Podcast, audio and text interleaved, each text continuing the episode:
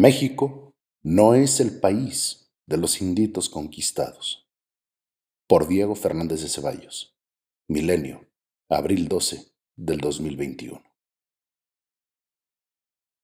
Decir que un puñado de aventureros españoles despojaron y masacraron a miles de guerreros de la Gran Tenochtitlán, derrotando al imperio azteca, es una falacia que humilla infamemente a la memoria de aquellos valientes y heroicos mexicas que fueron muertos, pero no rendidos. Y es negar la fiereza con la que los tlaxcaltecas, texcocanos y otros señoríos se liberaron de aquellos y cobraron venganza por los siglos de expoliación que padecieron. Aunque algunos corazones de los vencedores, tanto nativos como europeos, se pudrieran en la panza de Huitzilopochtli. Los mexicanos de hoy debemos conocer la verdad de nuestro pasado para entender el presente y conquistar el futuro. Sí, claro que España debe pedir perdón a México, pero no por la conquista, sino por habernos enviado al abuelo del que hoy vive en Palacio, que fue residencia de Cortés, de virreyes y emperadores, al que renunció Lázaro Cárdenas y que fue construido sobre los escombros del palacio de Moctezuma. Aquel que teniendo sangre española injuria España en español, no en zapoteco ni totonaca. Ese, que es más tartufo que el de Molière. Hace días fustigué en este espacio la narrativa oficialista por ser intencionalmente mentirosa binaria, retorcida y perversa.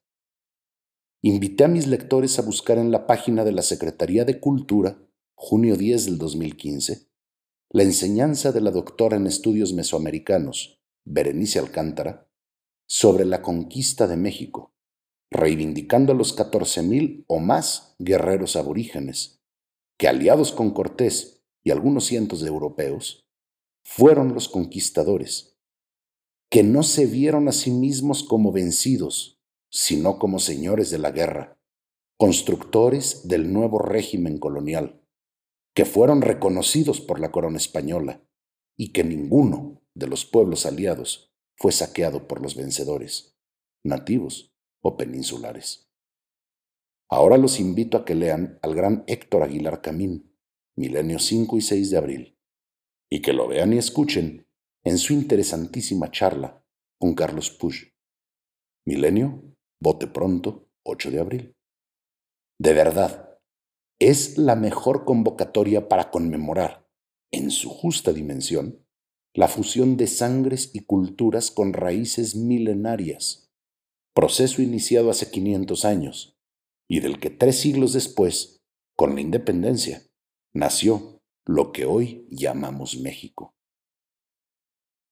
Si seguimos atrapados en la condición de víctimas ultrajadas y conquistadas, seguirán entre nosotros la división, la inferioridad patriotera, los odios atizados por ignorantes y embaucadores, y continuarán las excusas para incumplir nuestras responsabilidades y las justificaciones de nuestras desgracias, desperdiciando el portentoso potencial que tenemos frente al mundo entero mientras se siga contando a la niñez una historia envenenada y mentirosa de la conquista, México seguirá atormentado, rumiando una humillante derrota que no existió.